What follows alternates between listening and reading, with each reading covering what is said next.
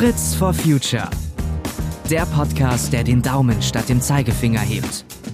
Denn nachhaltig verändern können wir uns nur gemeinsam.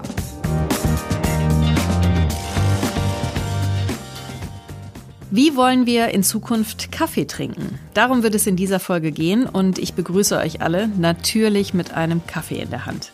Fast 55 Prozent der Deutschen trinken täglich Kaffee, im Schnitt 3,6 Tassen pro Tag. Es macht also Sinn, da mal genauer hinzuschauen, was wir beim Kaffee in Sachen Nachhaltigkeit besser machen können. Ich habe zum Thema einen prominenten Gast zugeschaltet, Sarah Nuro. Ganz herzlich willkommen, Sarah. Hallo, stimmt. Ich freue mich dabei zu sein. Ja, wir freuen uns auch sehr. Sag mal, wie viele Tassen Kaffee hast du heute schon intus? Ich hatte heute Morgen einen Espresso und jetzt trinke ich gerade einen Americano, einen langgezogenen Kaffee. Also bisher noch moderate zwei Tassen. Sarah kennen viele ja vor allem als erfolgreiches Model. 2017 ist sie aber zusätzlich mit ihrer Schwester gemeinsam ins Kaffee-Business eingestiegen. Nuro Coffee heißt das Unternehmen, mit dem die Schwestern biologischen und fair gehandelten Kaffee vertreiben. Jetzt hast du gerade schon gesagt, Sarah, heute sind es erst zwei Tassen. Trinkst du denn grundsätzlich, seit du im Kaffeegeschäft bist, mehr Kaffee? Wenn ich ehrlich bin, nicht zwingend. Also es gibt so periodenweise. Also wenn wir jetzt in der Erntezeit sind und Kaffee sourcen, das heißt neuen Kaffee aussuchen und dann darum geht, wie man richtig rösten wollen, dann sehr viel Kaffee verkostet und getrunken. Aber ähm, so im Alltag versuche ich tatsächlich so auf drei Tassen. Ich kann auch abends und jederzeit Kaffee trinken, da habe ich kein Problem. Aber man wird einfach viel wählerischer, seit ich meinen eigenen Kaffee mache, weil ich, mm, ja, man kriegt leider auch überall ganz viel schlechten Kaffee. Und deswegen bin ich da, wenn es darum geht, ja, bisschen eigen geworden. Ja, aber das kann ich mir total gut vorstellen. Aber sag mal, warum denn eigentlich Kaffee? Hattet ihr irgendwelche Vorkenntnisse? Also wir hatten tatsächlich gedacht, dass wir gut Ahnung haben, weil wir aus Äthiopien kommen und Äthiopien das Ursprungsland des Kaffees ist und meine Mama, wie sehr viele andere äthiopische Mütter auch, immer eine traditionelle Kaffeezeremonie zubereitet. Seit ich denken kann, wird auf offenem Feuer grüne Kaffeebohnen geröstet und dann in Äthiopien wird es per Hand gemahlen und in, meine Mama hat dann einen elektrischen Mörser gehabt und dann aber dreimal aufgegossen. Und in dieser Zeremonie bin ich quasi groß geworden. Und ich dachte und meine Schwester, mit, mit der ich ja mein Business äh, führe, hatten dementsprechend gedacht, wir kennen uns aus, was das Kaffee-Business äh, beziehungsweise den Kaffee anbelangt, bis wir dann uns in, mit der Materie auseinandergesetzt haben, nach Äthiopien gereist sind, in die Kaffeeregion und uns die Produktion mit eigenen Augen mal angeguckt angeguckt haben und dann festgestellt haben, wie wenig Know-how wir haben und wie viel es zu entdecken gibt und wie viel es eigentlich auch aufzuklären gibt. Mhm. Ihr standet also vor einigen Herausforderungen und es ist euch ja ganz besonders wichtig, dass euer Kaffee auch bio und fair ist. Warum sollte deiner Meinung nach auch jede Konsumentin und jeder Konsument darauf Wert legen? Also ich finde, also nachdem wir eben Sali und ich in Äthiopien waren und das erste Mal gesehen haben, also wir konnten gar nicht anders handeln, weil wir gemerkt haben, wie viel mühsame Arbeit hinter jeder Tasse Kaffee steckt und wir als Konsumenten eigentlich überhaupt zu wenig aufgeklärt sind. Und glaube schon in der Verantwortung der Konsumenten liegt, dass, dass man mit einem Beitrag dazu leistet, dass unsere Gesellschaft in die richtige Richtung geht. Und das kann man tun, indem man eben auf nachhaltige Produkte zurückgreift. Und wie wir alle wissen, gibt es Kaffee wie Sand am Meer. Und wir uns aber auch unterscheiden wollten von herkömmlichen Kaffeeproduzenten, indem wir es versuchen, so richtig wie möglich zu machen und das von vornherein. Und unsere Motivation, dass wir überhaupt Neuro Coffee gegründet haben, war nie in erster Linie wirtschaftlich, sondern es war eigentlich eher der soziale Gedanken. Und wir verstehen uns auch als Social Business, wo eben das Wirtschaftliche dem Sozialen untergeordnet ist. Und wir, wo uns ganz klar war, dass es nur richtig geht, indem wir eben den nachhaltigen Aspekt betrachten. Und das ist nämlich sozial, ökologisch und ökonomisch, ja. Und das diese Aspekte eingehalten werden. Und deswegen haben wir uns für diesen Weg entschieden und, und, und beziehen unseren Kaffee aus Kleinbauernkooperativen, sodass die Bäuerinnen und Bauern fair entlohnt werden für ihre Arbeit, auch ein existenzsicherndes Einkommen bekommen und gleichzeitig die Umwelt aber auch geschont wird und wir darauf sehr darauf bedacht sind, dass unser Kaffee biologisch angebaut wird. Du hast vor kurzem ein sehr persönliches Buch auch veröffentlicht und es trägt den Titel Roots. Also es geht um deine Wurzeln, über die du gerade gerade ja auch schon ein Stück weit gesprochen hast. Was war deine wichtigste Erkenntnis, als du dich für das Buch intensiv mit der Frage auseinandergesetzt hast, wo du eigentlich herkommst, wer du bist? Dass im Grunde es egal ist, wo man geboren worden ist oder wo man, wo die Wurzeln liegen. Im Grunde ist, also ich hatte, für mich war die größte Erkenntnis eigentlich, dass ich mich nicht entscheiden muss, bin ich jetzt Deutsche oder bin ich jetzt Äthiopierin, weil meine Eltern aus Äthiopien kommen und dass in mir beides ist und auch beides Raum und Platz hat. Und das war eine ganz, ganz wichtige Erkenntnis, dass ich mich eben nicht entscheiden muss und dass es auch schön ist, seine Wurzeln kennenzulernen und dass es auch nicht bedeutet, nur weil ich jetzt immer wieder nach Äthiopien reise und ein Verständnis dafür habe, woher meine Eltern kommen und wie die Lebensbedingungen in Äthiopien ist. Und auch hätte meine sein können, dass ich mein Leben, auch meine Privilegien, die ich habe, nicht akzeptieren, aber auch nicht annehmen kann, weil in der Zeit, in dieser ganzen Phase des Selbstfindung, das ich auch in meinem Buch ähm, ja beschreibe, die, den Weg dorthin zu mir und auch was meine Werte sind, dass es in Ordnung ist, auf der Suche zu sein, aber auch in Ordnung ist, wenn es länger dauert und dass man nicht sofort weiß, wer man ist. Und ja, das war eine sehr, sehr schöne Reise und ich bin immer noch nicht ganz angekommen, aber ich freue mich, diesen Weg zu gehen. Ganz bewusst erwähne ich erst an dieser Stelle des Interviews, dass viele dich sicher deshalb kennen, weil du eben 2009 die Sendung Germany's Next Topmodel gewonnen hast. Ich mache das deshalb so spät, weil ich mich frage, ob du das eigentlich selbst noch ständig hören willst. Wie ist es denn? Es gab eine Zeit, wo mich das richtig genervt hat, weil ich nicht auf das Modeln oder auf die Sendung reduziert werden wollte. Und gerade in der Phase, wo ich mich selbstständig gemacht habe und mich neu orientiert habe mit Nuro Coffee, war das belastend für mich, weil ich das Gefühl hatte, oh Mann, man nimmt mich nicht ernst und ich kriege diesen Stempel nie weg. Aber mittlerweile, wo ich mich in, in meiner Rolle als Unternehmerin und in der Rolle mit Nuru Coffee und auch merke, dass die Leute das annehmen und verstehen, dass ich nicht nur das Gesicht dafür bin, sondern dass, dass Sali und ich uns wirklich mit der Thematik auseinandersetzen und wir das alles selber machen, dass ich das nicht mehr schlimm finde, weil ich für mich persönlich weiß, dass ich viel mehr bin als nur das Model oder nur die Siegerin von Germany's Next Top Model. Und, und auf der anderen Seite ich ehrlich gesagt auch nicht meine Vergangenheit leugnen darf, weil ohne diese Sendung, ohne meine Teilnahme, ohne diesen Sieg hätte ich all das, was ich heute tue, gar nicht machen können. Denn es hat mir extrem viele Türen geöffnet und dafür bin ich sehr, sehr dankbar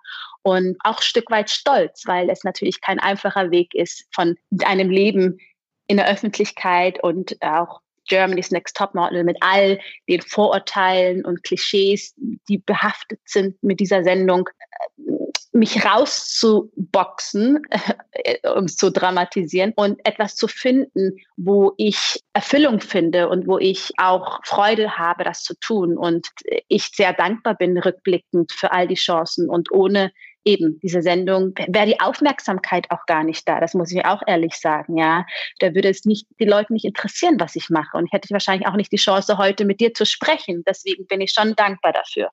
Und du bist ja auch nach wie vor sehr erfolgreich als Model, das muss man auch nochmal ganz deutlich sagen. Aber kannst du dir vorstellen, möglicherweise irgendwann komplett ins Kaffee-Business zu wechseln?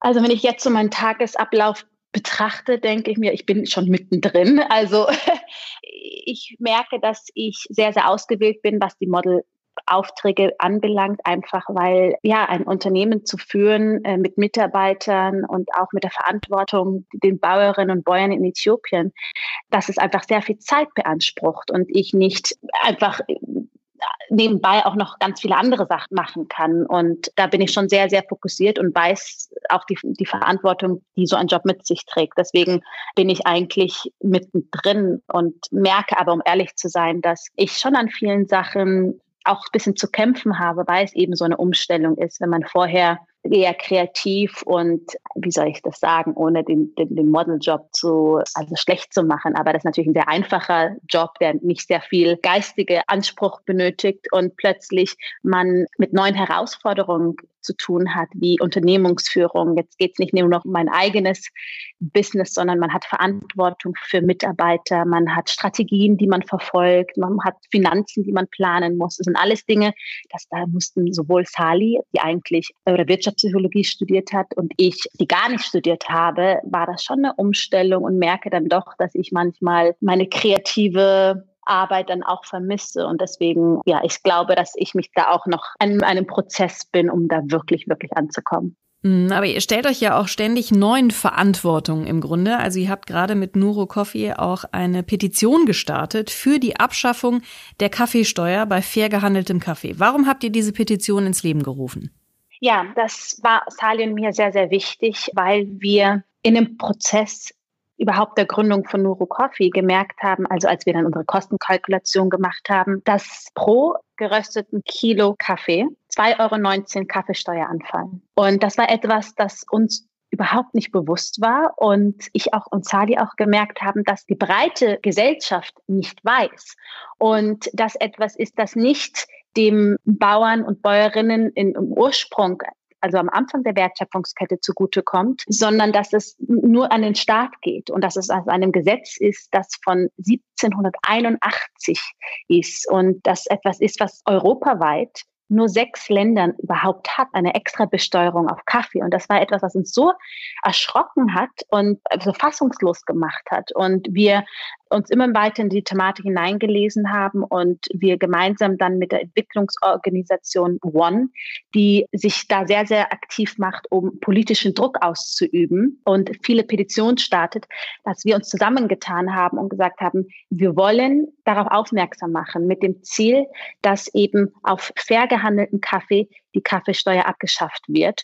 Und äh, nicht, damit wir Unternehmen uns daran bereichern und 2,19 Euro quasi unseren Kaffee günstiger wird, sondern wir auch ganz konkrete Forderungen und Vorschläge geben und eine Petition gestartet haben und direkt unseren Finanzminister Olaf Scholz auffordern, eben die Kaffeesteuer abzuschaffen. Und die konkrete Beispiele sind, dass man eben diese 2,19 Euro, also das, das muss schon sehr verknüpft sein mit Forderungen auch für Unternehmen, weil sonst ist es eben nur ein Vorteil für uns und das ist nämlich, das, das wollen wir nicht. Das ist auch ganz wichtig, dass, dass jeder weiß, dass es uns gar nicht primär um uns geht, sondern dass tatsächlich, wenn man, bedenkt, wenn die 2,19 Euro den, den Produzenten zugutekommt, dass sehr viel getan wird, ja, oder auch, dass, dass der andere Vorschlag wäre, dass man sagt, dass man die 2,19 Euro quasi preislich reduziert, sodass der Konsument, also wir alle, die Kaffee trinken, einen Anreiz haben, auf nachhaltigen Kaffee zurückzugreifen. Leider ist es immer noch so,